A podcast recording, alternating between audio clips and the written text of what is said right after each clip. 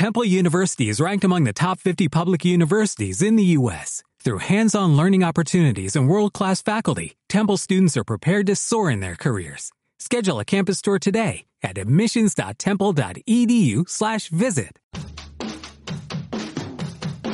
En Radio Marca Valladolid hacemos cantera con Blanquivioletas.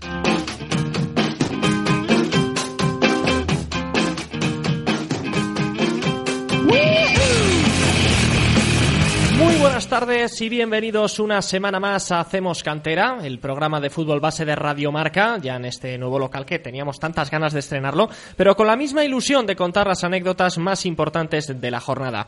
Ya va quedando menos para terminar este 2019 y acabar un año magnífico, también por supuesto en la cantera. Os habla como siempre Juan Díez, Gonzalo Martín está en la técnica y aquí conmigo tengo a mi compañero Javier Canal. Javier, muy buenas tardes. Buenas tardes, Juan Di. Como decimos, se va acabando este año lleno de cosas que repasaremos en el último programa pero hoy tenemos también eh, torneos importantes, bonitos de Navidad y lo vamos a repasar aquí. Sí, muchas ganas ya de, de empezar estos repasos y esta es todo, las entrevistas, las llamadas. Pues vamos a ello, hasta las 7 de la tarde hacemos cantera.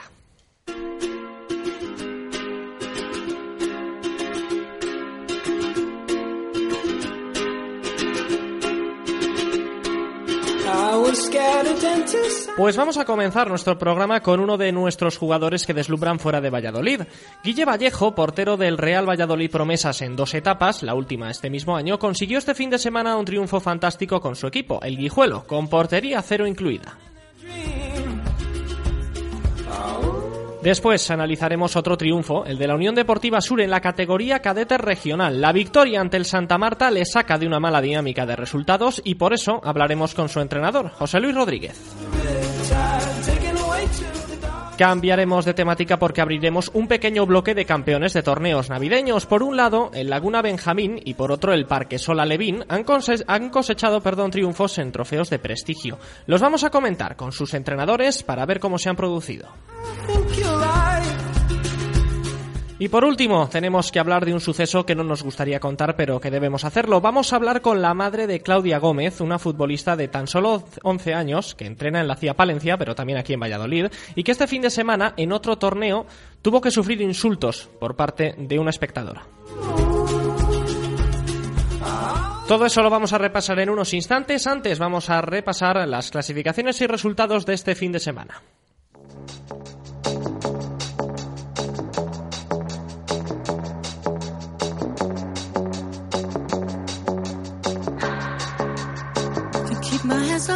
Se hizo esperar la, primera victoria del Parquesol en casa en segunda división. Las Nanjas vencieron por 1 a 0 al Friol en un partido en el que se adelantaron por medio de Yarima en la primera mitad. En la segunda parte estuvieron muy serias atrás y se llevaron los tres puntos.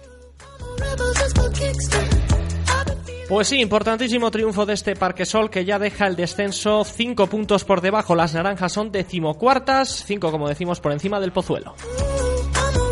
Nuevo empate del Real Valladolid Promesas fuera de casa, en este caso sin goles ante unionistas. Los de Javier Baraja tuvieron una primera parte más floja, al igual que los almantinos. En la segunda mitad, Doncel tuvo la oportunidad de anotar, pero el balón salió alto y los dos equipos se llevaron un punto.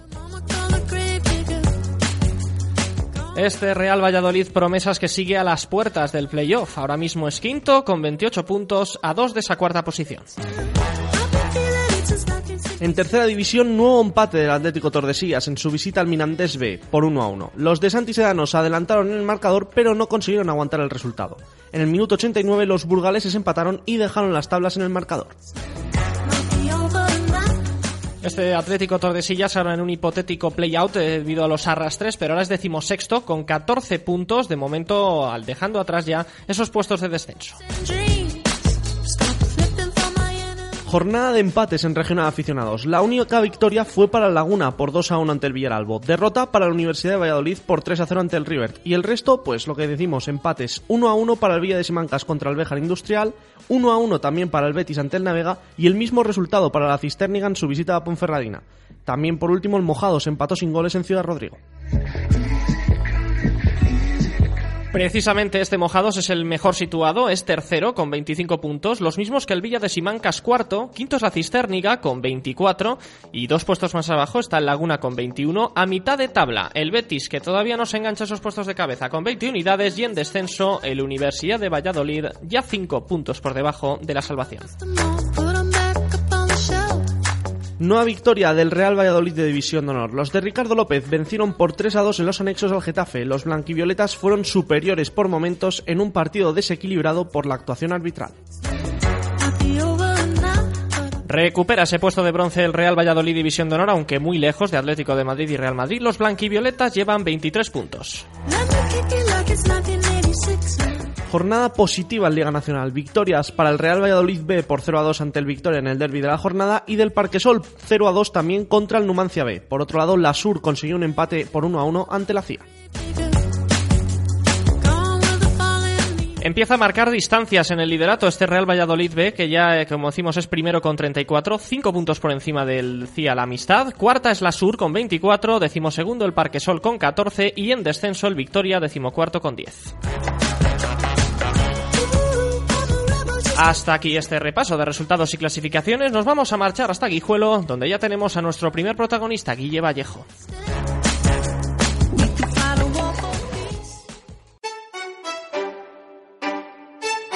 ¿Qué pasa contigo?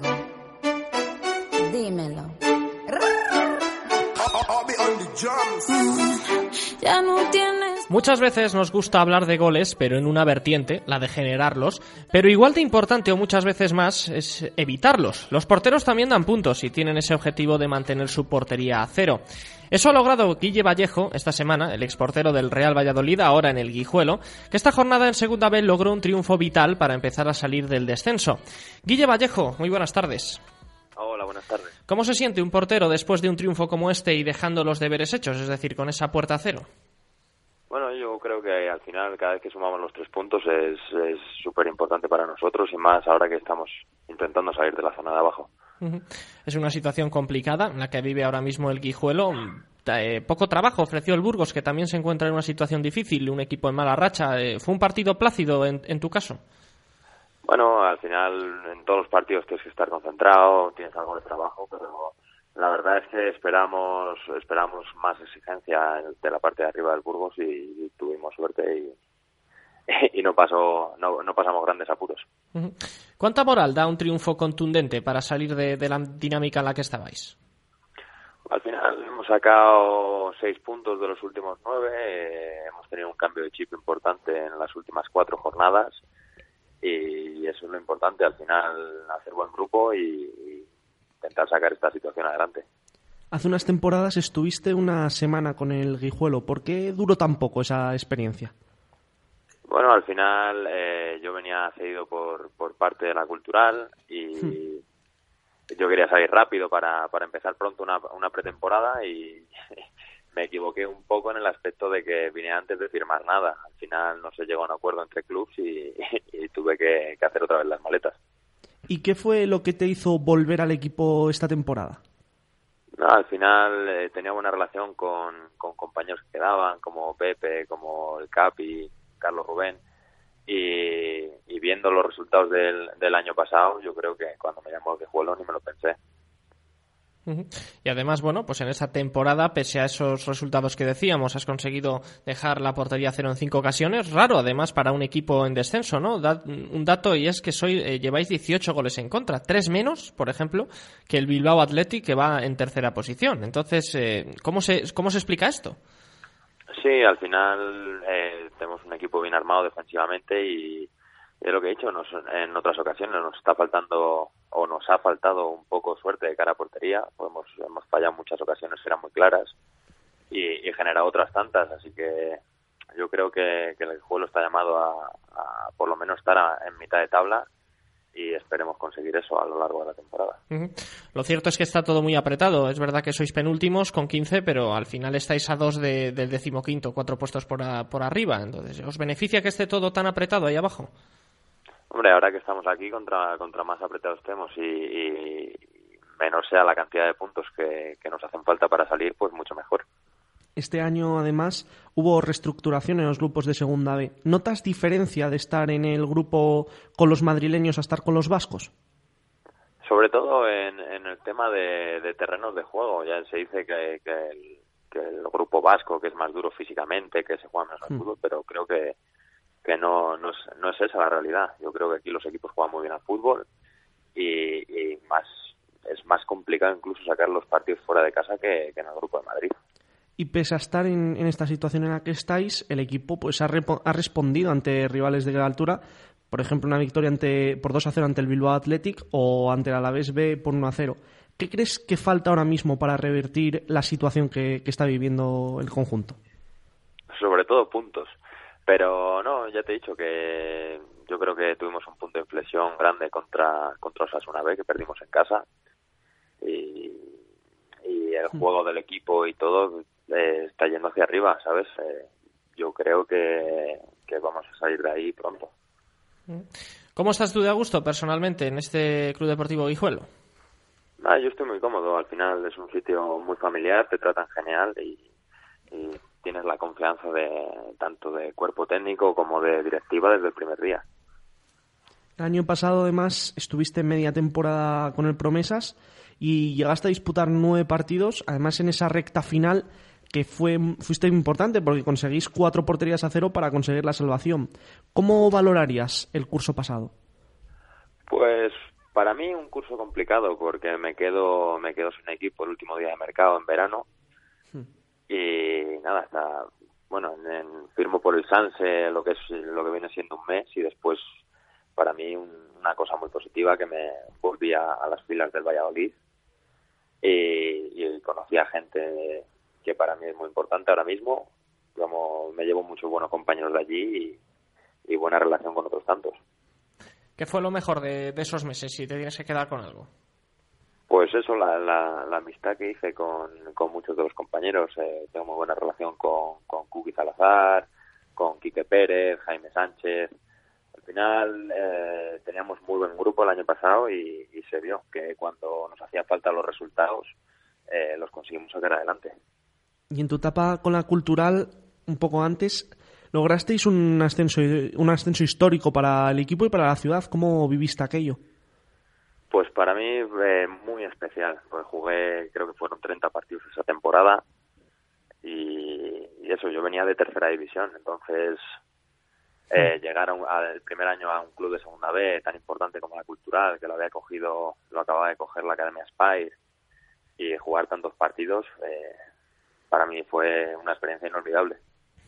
Y ahora se produce como el efecto contrario, es decir, de pasar a un ascenso a segunda división con la cultural a estar en un equipo de segunda B luchando por no descender a, tercera división. ¿Cómo se lleva eso en tu caso? realmente fueron dos ascensos seguidos. Pues ascendí con, con la cultural y al año siguiente ascendí con el Elche.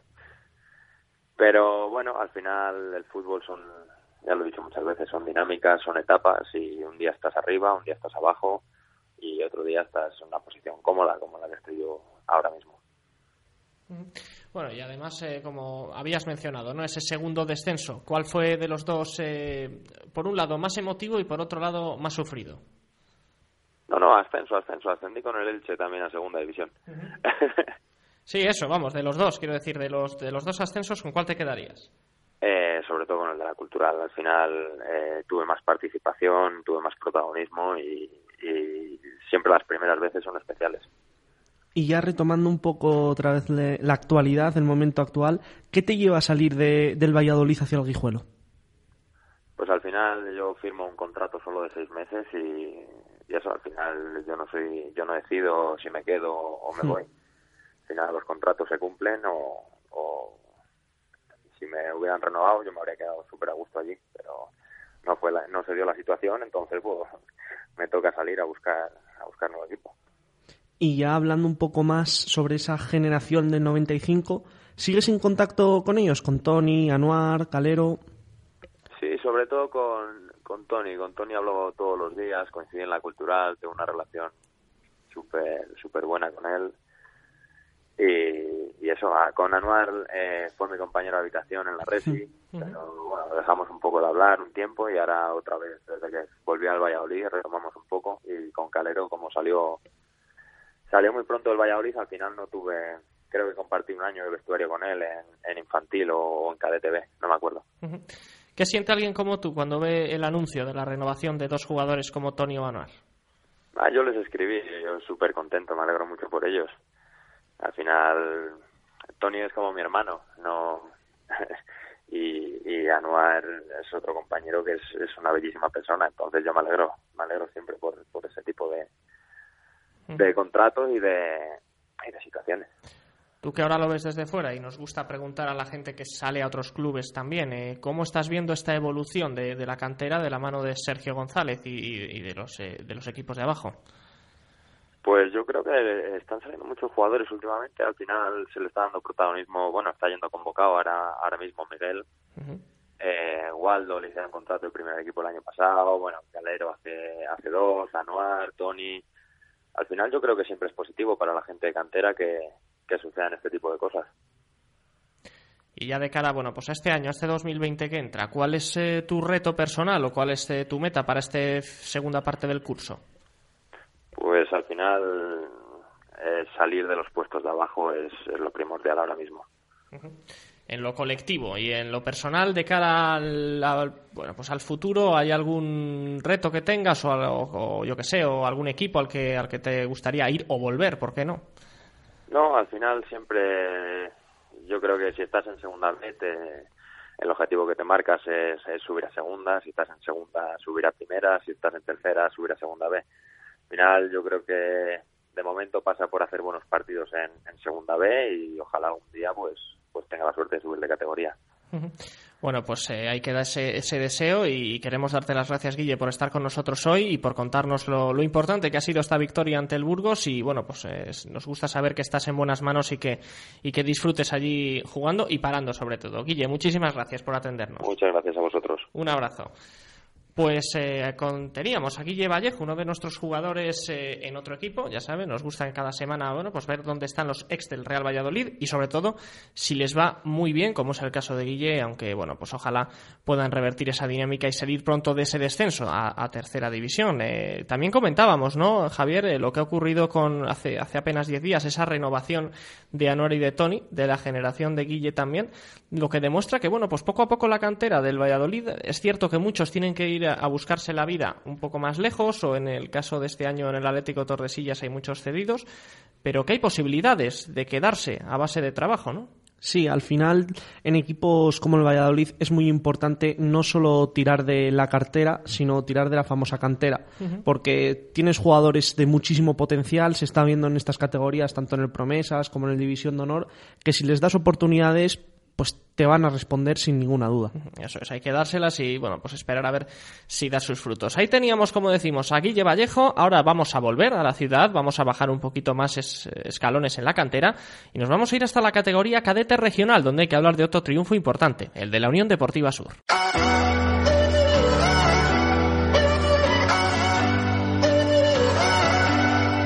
You gave a warning. Seguimos con grandes noticias ahora desde casa. Uno de nuestros regionales, el cadete de la Sur, nos ha dado la alegría de este fin de semana después de ganar al Santa Marta, uno de los rivales de la parte alta de la clasificación. Era necesario para salir del bache y para acabar el año tranquilos, pensando en objetivos quizás más ambiciosos que la mera permanencia. Vamos a analizarlo con su entrenador, José Luis Rodríguez. Muy buenas tardes. Hola, buenas tardes. Después de esas tres derrotas, eh, había que sumar eh, tres, ¿verdad?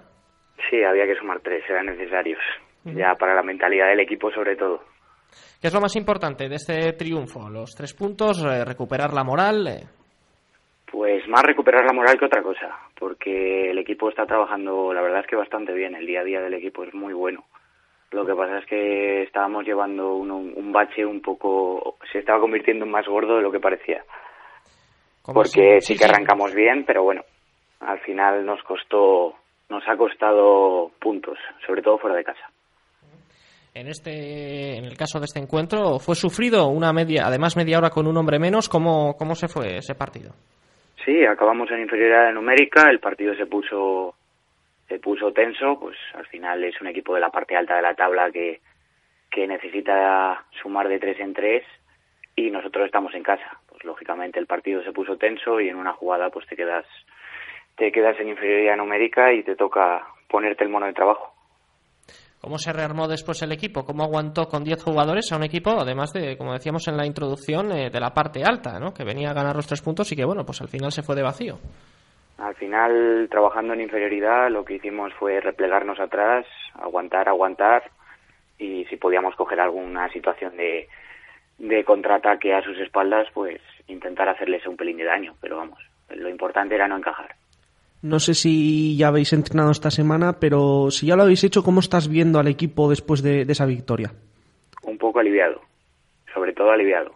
Era necesaria para que el equipo cogiera algo de moral. Ya te digo, el equipo trabaja día a día muy bien, pero sí que es verdad que el llevarte los palos de no estar sacando puntos, pues lógicamente en una categoría regional, el palo de Soria fue gordo. Mm. Fue gordo el que nos llevamos hace un par de semanas.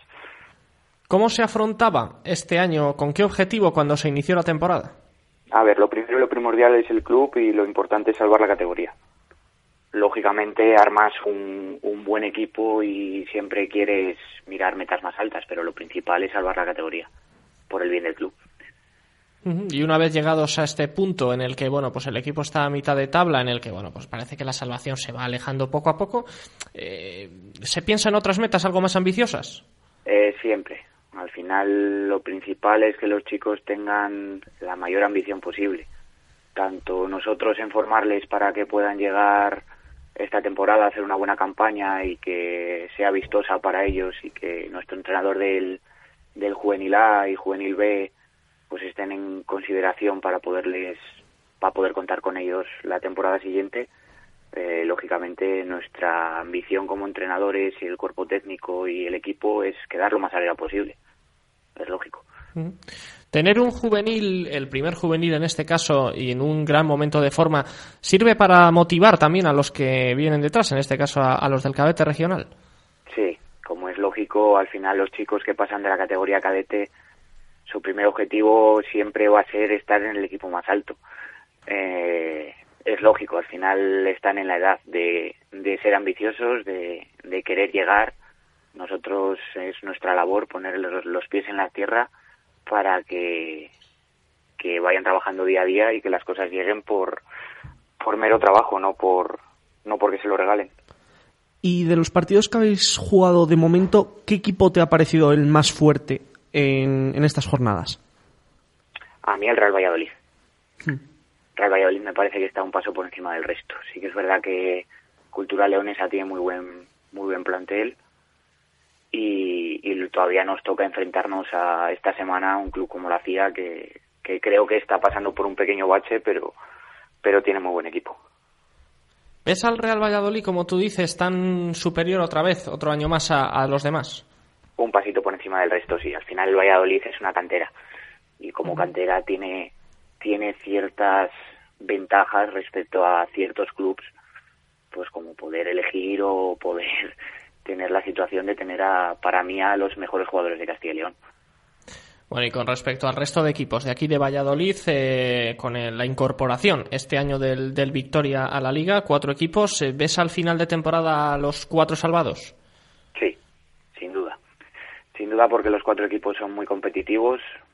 Ahí está el, el Valladolid, que me imagino que pele por la liga, no creo que, que tenga ningún problema para estar ahí primero o segundo competirá porque siempre hay baches en, esta categoría tan bonita como la cadete regional, pero luego los, los demás clubes de Valladolid, tanto Club Deportivo Parque Sol como Club Deportivo Victoria, mmm, salvaremos la categoría y nosotros vamos, salvaremos la, la categoría yo creo que sin problemas.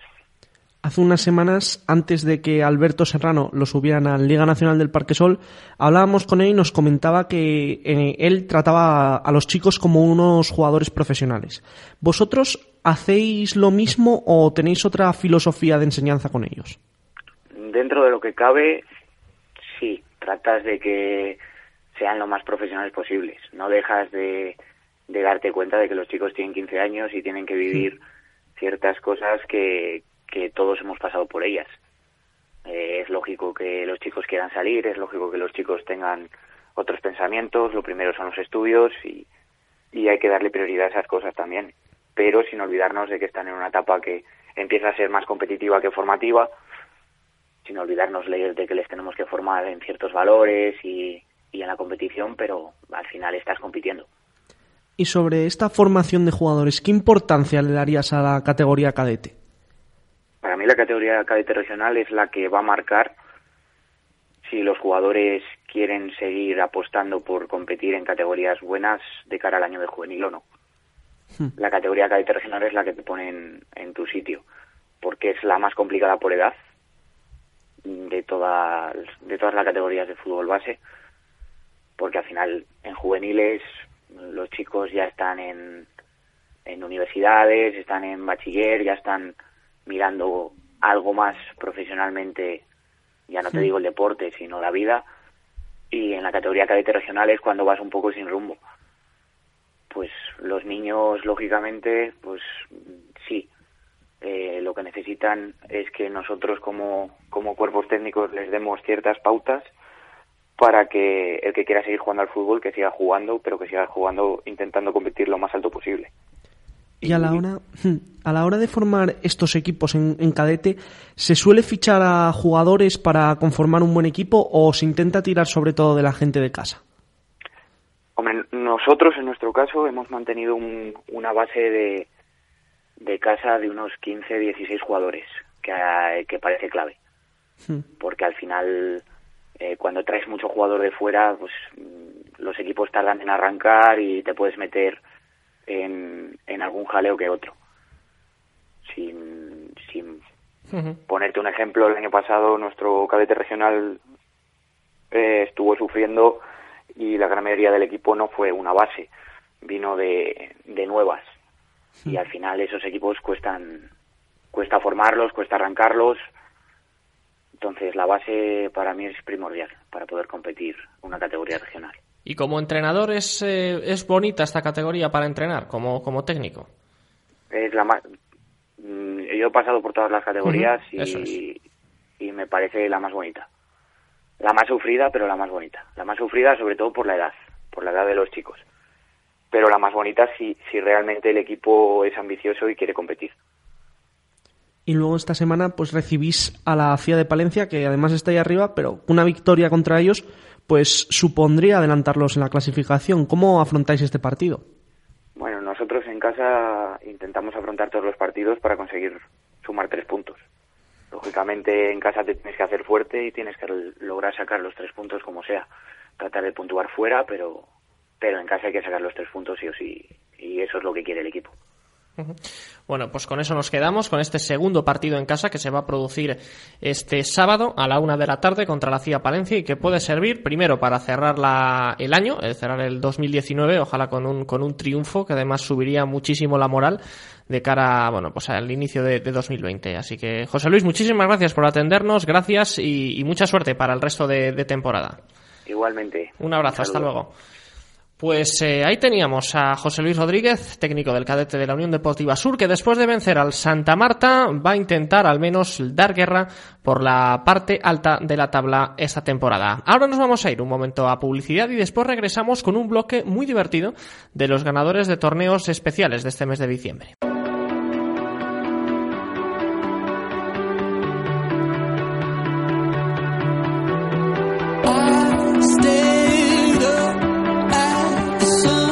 Abrimos nuestro bloque de campeones y es que ha sido un fin de semana para sacar pecho aquí en Valladolid. Vamos a empezar con el Laguna, que en la categoría Benjamín se ha proclamado campeón de la Copa Soccer Revolution Winter ante equipos de la talla del Atlético de Madrid. Está con nosotros Gonzalo Fernández, su entrenador, para, con el que vamos a analizar este torneo que se ha saldado con este campeonato. Gonzalo, muy buenas tardes. Muy buenas tardes, ¿qué tal? Bueno, ¿cómo ha sido este torneo? Imagino que ofrecerá muchísima moral de cara al campeonato liguero. Pues sí, la verdad, la verdad que, nos salimos muy muy reforzados del, torneo.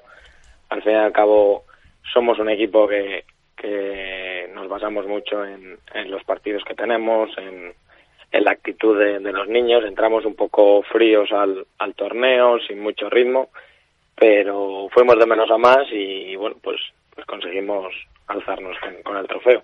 Ahora analizamos la trayectoria de ese torneo, pero antes, eh, cuando os presentabais este campeonato, ¿entraba en los planes ganarlo? sabíamos que, dentro de los equipos que, íbamos era, éramos uno de, los candidatos. Sí que es verdad que yo personalmente llevábamos unas tres semanas que, que de forma general el equipo no, no estaba rindiendo como, como tanto a Jesús como a mí nos, nos gustaría y sí que íbamos con, con las expectativas de, de saber cómo, cómo íbamos a rendir en este campeonato, pero, pero la verdad que salimos muy reforzados, muy contentos y muy orgullosos con, con la actitud de los niños. Vamos a ir desgranando, si te parece, este torneo. En fase de grupos ganabais eh, los tres encuentros ante, Valde, ante Valdemoro, Vicálvaro y también ante Vallecas. Luego en octavos de final goleasteis a Unionistas por, por 4-0 y ya llegaron esos cuartos de final, quizá el partido más igualado en el que ganasteis en penaltis. ¿Cómo fue esa tanda? ¿Cómo fue ese momento? Pues la verdad que, en cuartos sabíamos que, para nosotros el, partido el partido duro, el, realmente interesante iba a ser contra Santa Marta. Sabíamos que era que era un rival de, nuestro nivel, es un equipo muy físico, muy muy muy igual a, lo que a lo que somos nosotros y, y bueno pues llegamos a, la tanda de penaltis. Tuvimos un, momento malo en el, en el sentido en el que el tercer penalti nosotros lo fallamos. Eh, y hay que destacar la, actitud y la personalidad de, de Rodri, nuestro portero, que, que era o, paraba el penalti o, nos íbamos a casa y la verdad que no solo lo paró, sino que voló a, a la escuadra para, para poder para poder salvarlo. Bueno, o sea que con muchísima más épica todavía de la que de la que pensábamos y luego bueno pues llegó esa semifinal porque claro uno ve el nombre de los equipos ve Laguna 5 Atlético de Madrid 1 y, salta la sorpresa pero en realidad hay tanta diferencia entre los equipos o aquí eh, está claro que el Atlético de Madrid es, inferior. Bueno tengo que decir que el, que el, Atlético de Madrid era era llevaba su equipo B que era de primer año. Vale vale. Con lo cual pues eh, hace que al fin y al cabo un año de, diferencia el eh, pues se note tanto físicamente como, como también a nivel futbolístico pero pero bueno no deja de, tener mérito ganar todo a un, todo Atlético de Madrid y ya te digo pues muy contento por por ello. Y en la final también se gana un equipo con una cantera bastante potente como es el Albacete. Es un orgullo para Laguna sí eso está claro. Al fin y al cabo el Albacete sí que era el A sí que tenían nuestra edad, sí que pues eh, sí que nos esperábamos un partido mucho más reñido, eh, más disputado. Eh, de la final me quedo con que con, el carácter y la garra que, saca el equipo, porque al fin y al cabo empieza el partido y a los cinco segundos vas perdiendo. directamente lanzan desde el medio del campo a tu portería y te meten gol tienes que remar, tienes que, sacar la, casta, el orgullo y, bueno, me quedo con ello, me quedo que antes del, descanso remontamos y bueno, ya en la segunda parte pues jugamos un fútbol muy bueno, eh, profundizamos muy bien por bandas, por el centro y, bueno, pues pudimos conseguir cinco goles más que, que con eso finalizamos el torneo. Además, Adrián Canta la Piedra, mejor jugador del torneo. ¿Cómo calificaría su, su actuación? Que, Adrián podría decir muchísimas cosas.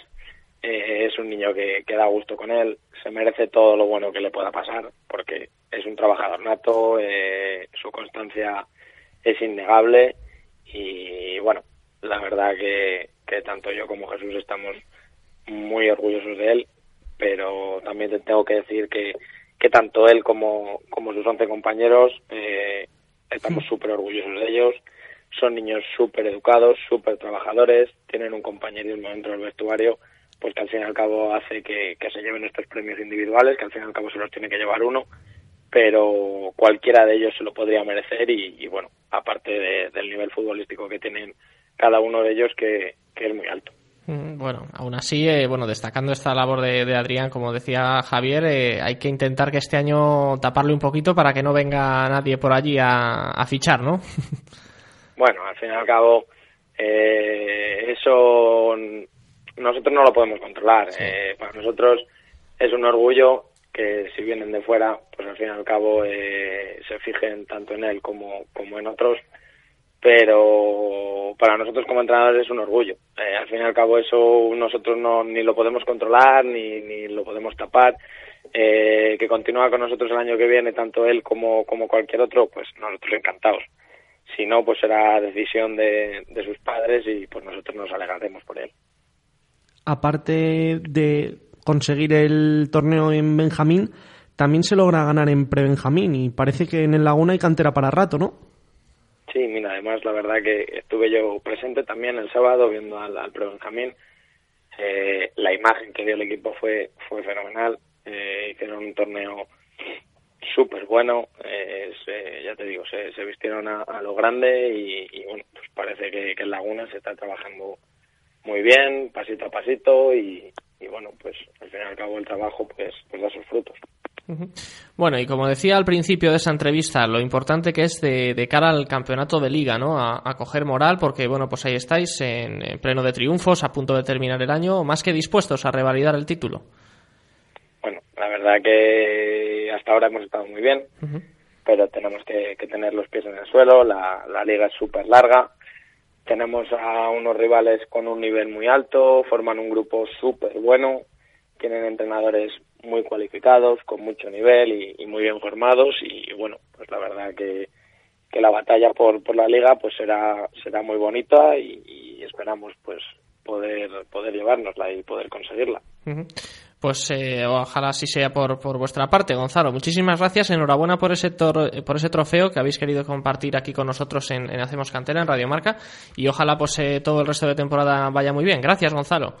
Nada, muchas gracias a vosotros. Un saludo.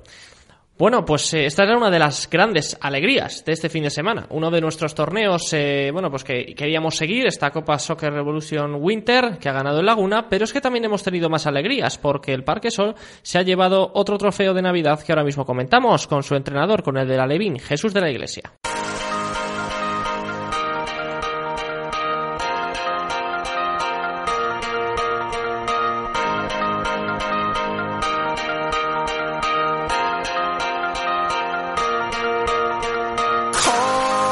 Y otro éxito que nos llega desde Madrid es el trofeo de Navidad organizado por Soccer Sport, donde otro club de la provincia, el Club Deportivo Parque Sol, ha ganado en la categoría de Alevín. Uno de sus técnicos, Jesús de la Iglesia, nos va a contar qué supone de motivación para los chicos el hecho de conquistar un torneo como este, en el que se impusieron en la final por 3 a 1 al Seseña. Jesús de la Iglesia, muy buenas tardes.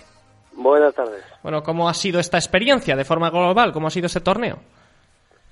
Pues la verdad que bastante fructífera, sobre todo por el resultado final, pero sobre todo también por el método en el que se ha conseguido. La verdad que fuimos, fueron los chicos de menos a más y, y acabaron haciendo un muy, muy buen torneo, sobre todo jugando a lo que intentamos inculcarles, jugando balón y, y que sean todos protagonistas. ¿Se ha visto la mejor versión del equipo en lo que va de año en este torneo? ¿Se ha podido ver reflejada? Mm, Pues sí que puede ser. La verdad que desde hace ya en liga, sobre todo cuatro o cinco semanas, venía dando un nivel muy muy alto el equipo y la verdad que empezó algo más flojo el torneo, en fase de grupos, poco tiempo, pero luego cuando llegaron fases finales ya se vio de verdad al equipo en el mejor nivel. Y al salir al campo sonaba el himno de la Champions y luego ponían el himno de España como la Copa del Rey. ¿Cómo vivieron esos chicos? La verdad que sí que se notaba un poco como nervioso. La verdad que al, al escuchar el himno de España sí que como que estaban acostumbrados pues al final ponen siempre himnos como el de la Champions o cosas así, pero el de España no, no estaban acostumbrados a escucharle en esas circunstancias. ¿Y cómo fue esa final ante el Seseña? Muy igualada, la verdad que muy muy igualada. El Seseña, la verdad, iba con ahí en Madrid Alevín en fútbol 11, entonces iban con bastante número de chicos, pudieron repartir muchos minutos y la verdad que llegaron a tope y nos empezaron ganando, de hecho, empezamos 0-1, pero la verdad que los nuestros tiraron de orgullo, de buen juego, de intensidad y le pudimos dar la vuelta.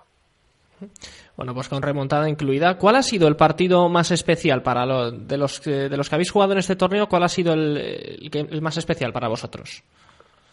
Eh, yo te diría, fíjate que el Seseña. El Seseña nos lo encontramos en fase de grupos, empatamos a uno, muy intenso, muy, muy, muy todo fútbol de verdad, Levín en su máximo esplendor, intensidad, buen juego, rápido y al volver a encontrar en la final, al final los dos estaban los dos equipos con ganas de, ganar, al final de revante, por así decirlo, tras el empate y al final estuvimos mejor en ese partido.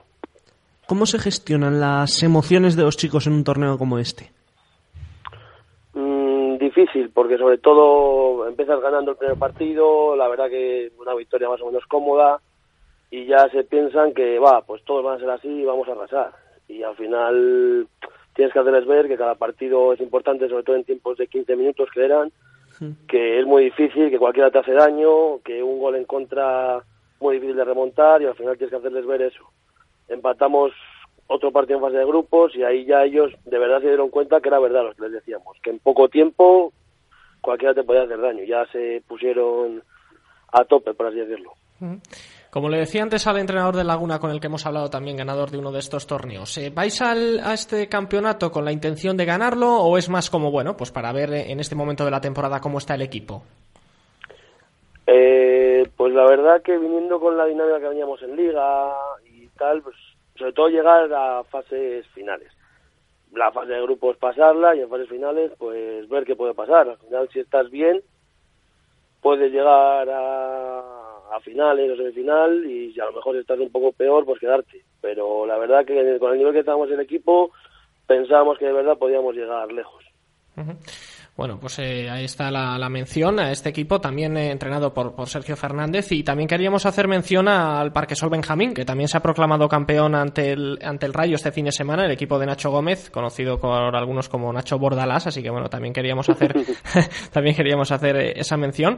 Y de cara, bueno, pues queda una jornada para terminar el año. ¿Y cómo se gestiona la euforia? Porque un equipo que viene de ganar un torneo como este y que tiene un partido todavía de liga este fin de semana, ¿cómo se maneja?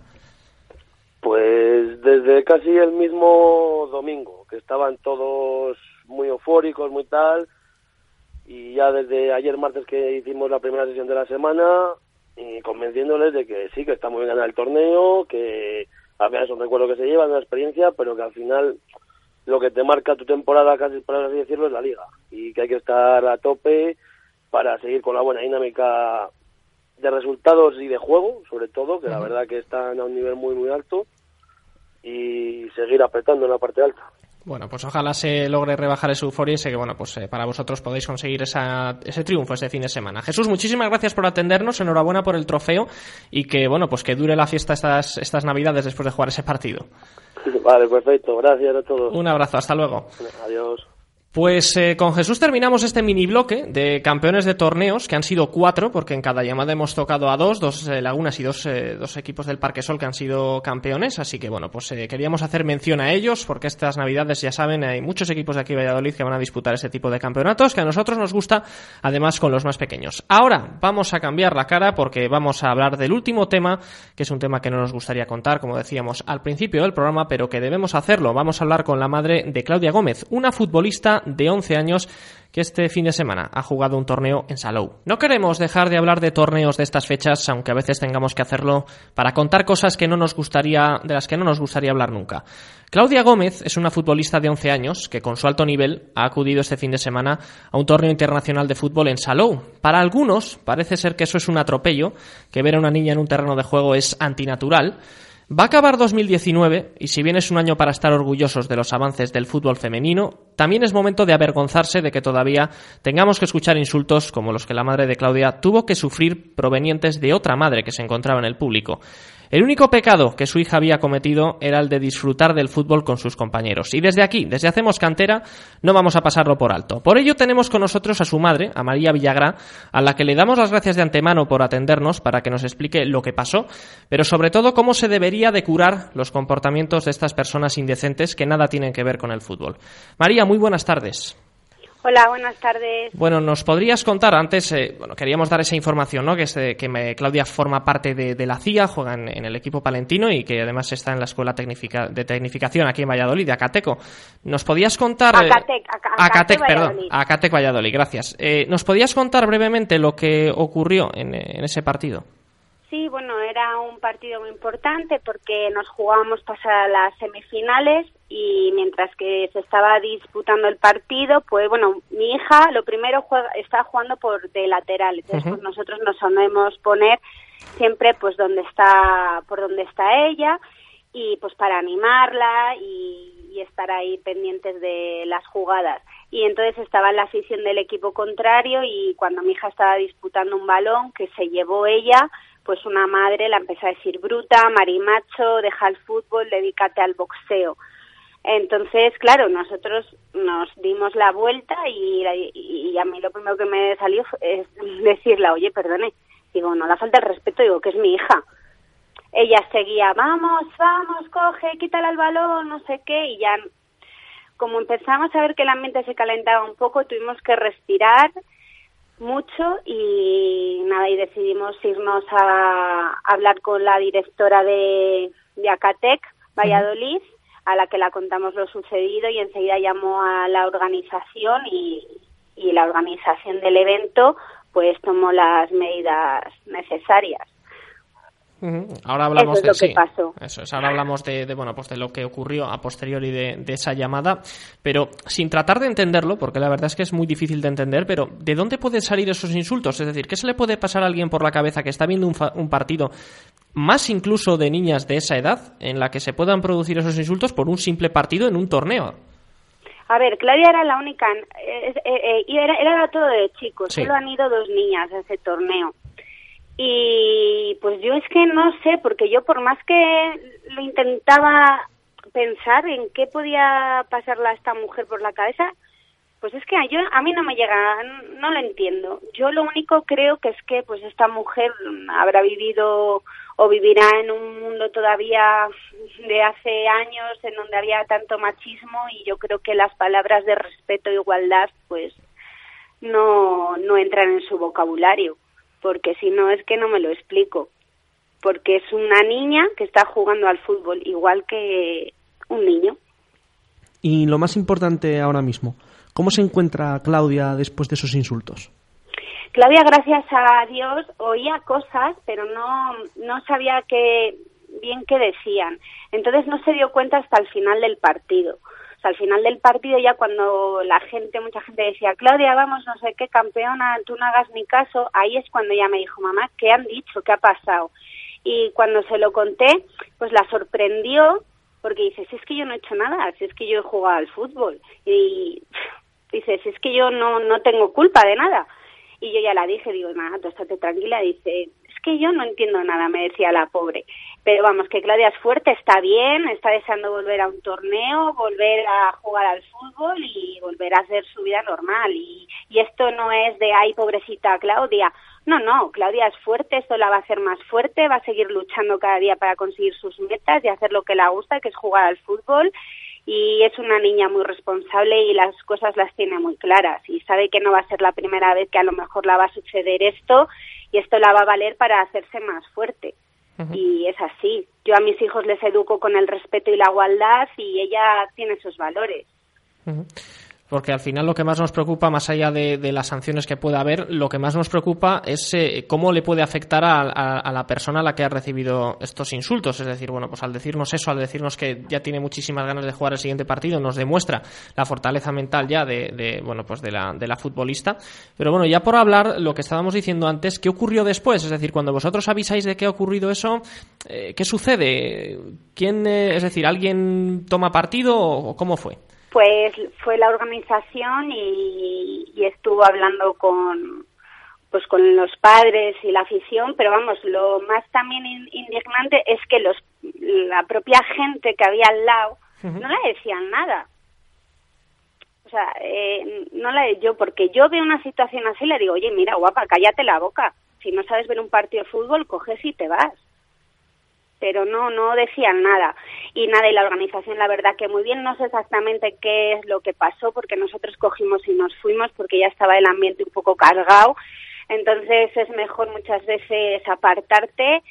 Eso sí, los directivos, entrenadores y los miembros del equipo de fútbol contra, o sea, con el que ocurrió esto, nos han pedido mil disculpas, nos han dicho que en cuanto lleguen a su lugar de origen van a tomar las medidas necesarias, que si lo hubieran oído ellos hubieran parado el partido, que les parecía vergonzoso que un club, aparte de ser los niños, también son los padres y que esto no iba a quedar así. Entonces yo quieras que no, yo me quedé en ese momento ya más tranquila porque yo les vi que se les caía la cara de vergüenza al, al saber que una madre de, de su equipo había dicho esto. Y la verdad que con Claudia se portaron tanto a Cate Valladolid como los directivos de ese equipo, como todos los de la organización, súper bien. Y en ese sentido, vamos, que fenomenal. Ahora, pues no sé qué medidas tomarán en el club cuando lleguen. Yo creo que sí que las van a tomar y, y yo espero que esta mujer se arrepienta de lo que ha hecho y no vuelva hacer nada parecido, ni con mi hija ni con ningún niño, o sea, con nadie. ¿Y cómo crees que se deberían actuar en este tipo de situaciones? Es decir, quizás hacen poco los clubes ante, ante los insultos. Pues es que es a mí, mm, es la primera vez que me pasa, o sea, es que nunca nos había pasado algo así. Entonces tampoco te sé decir si, si qué tipo de medidas toman. Lo que yo sí que haría y las que yo tomaría es yo expulsaría a la persona del centro deportivo eh, y, luego en el club tomaría medidas. O sea, o, o hay, es que también depende de los insultos, pero es que hay insultos que se han dicho, bueno, dentro de lo que cabe, pues muy graves que han salido por las noticias, que yo sancionaría hasta el club por permitir afición así. Sí, además estamos acostumbrados, desgraciadamente, estamos acostumbrados a oír insultos, eh, bueno, a, también a, pues a, los árbitros oímos oh, cosas eh, muy graves, a otros jugadores por, pues incluso por su aspecto físico, como, como bueno, pues es el, sí. es el caso. Entonces, yo creo que sí. tienen que enseñar a, a, todos los niños el respeto y la, y la igualdad. Entonces, a partir de ahí es una cosa de educación, uh -huh. eh, porque yo creo que esos valores son muy importantes en todo el deporte. ¿Te sorprende aún más que el insulto provenga de una madre? Pues sí, me sorprendió muchísimo y, es que hoy en día todavía no lo entiendo. Uh -huh. Bueno, es la, la, realidad lo que lo que toca vivir en algunos campos de fútbol, aunque bueno, pues lo decía yo anteriormente, ¿no? Al menos eh, estamos viendo un avance en este dentro de este fútbol femenino y también quería preguntarte si si con estos avances ves a bueno, pues en, incluso dentro de en el caso de tu hija, ¿no? Que pueda dedicarse al fútbol profesionalmente tarde o temprano. Pues yo creo que sí y yo creo que ¿por qué no? Es que ¿por qué no vamos a poder llegar? Si los hombres lo han conseguido, ¿por qué nosotras no? Que vamos a tener que luchar y a lo mejor lo vamos a tener que tener lo tenemos un poco más difícil, pues pues a lo mejor sí, pero están luchando y, y cada día ves a niñas que son muy buenas jugando al fútbol y yo sé que lo vamos a conseguir. Yo creo que sí y, y si mi hija la vida da muchas vueltas, ella es lo que pretende y quiere, pero bueno, todo se verá. Bueno, pues con ese mensaje positivo queremos quedarnos. jugando al fútbol. Eso es, con ese mensaje positivo después de esta noticia, bueno, pues queríamos quedarnos y, y darle un abrazo a Claudia, también a ti María y, y, volverte a dar las gracias por, por haber estado con nosotros, habernos explicado la situación y poner al corriente a los espectadores de las cosas que desgraciadamente suceden a veces en los campos de juego y, y ojalá pues puedan irse erradicando con el paso del tiempo. María, muchísimas gracias. Vale, muchísimas gracias a vosotros. Un abrazo, hasta luego. Un beso, chao. Pues eh, con este testimonio y con este mensaje positivo de María queremos quedarnos y nosotros vamos a ir cerrando este Hacemos Cantera de hoy.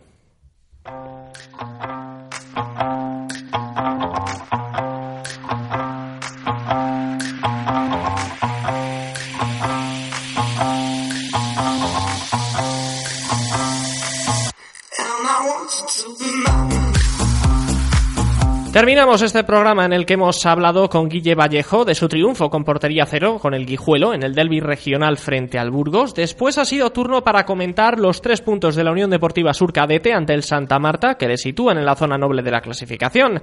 Hemos abierto más tarde un turno para los torneos con campeones vallisoletanos en categoría Benjamín. El Laguna se ha hecho con el trofeo Copa Soccer Revolution. En categoría Levin el Parquesol ha ganado el torneo Soccer Sport. Por último, hemos hablado con María Villagrá, la madre de una futbolista de 11 años que en otro torneo ha tenido que sufrir insultos muy graves por parte del público. Un triste final, pero a veces las cosas son así. Eh, Javier, Pero este fin de semana tenemos cosas muy positivas en los campos de fútbol. Sí, traemos, pues para el sábado tenemos dos partidos, uno de Liga Nacional, un derby además, un Unión Deportiva Sur Parquesol el sábado a las 4 en el Felicísimo, y además pues esos encarnados, esa Sur que quiere vencer para poder engancharse ahí arriba, mientras que los naranjas pues quieren alejarse también de esos puestos de descenso. Objetivos muy distintos, así es. Sí, luego tenemos en primera regional el mismo sábado a las 4 y media Universidad Laguna, un derby también, eh, pues de universitario que quiere salir de- también de sus puestos de ahí abajo y un Laguna que quiere meterse arriba en la pomada. Más urgencias contra ambición, podríamos decir. Mm, Y ya por último, para terminar, el domingo a la una en Los Cerros, partido de vital importancia para el Sampío contra el Rayo B, ya que las de Girón pues quieren ganar ante un rival directo para poder salir ya de los puestos de descenso. Pues ojalá así sea. Con eso nos quedamos. Ya saben, muchísimas gracias por estar con nosotros esta semana. Nos veremos la próxima y si no, ya saben, estamos en los campos.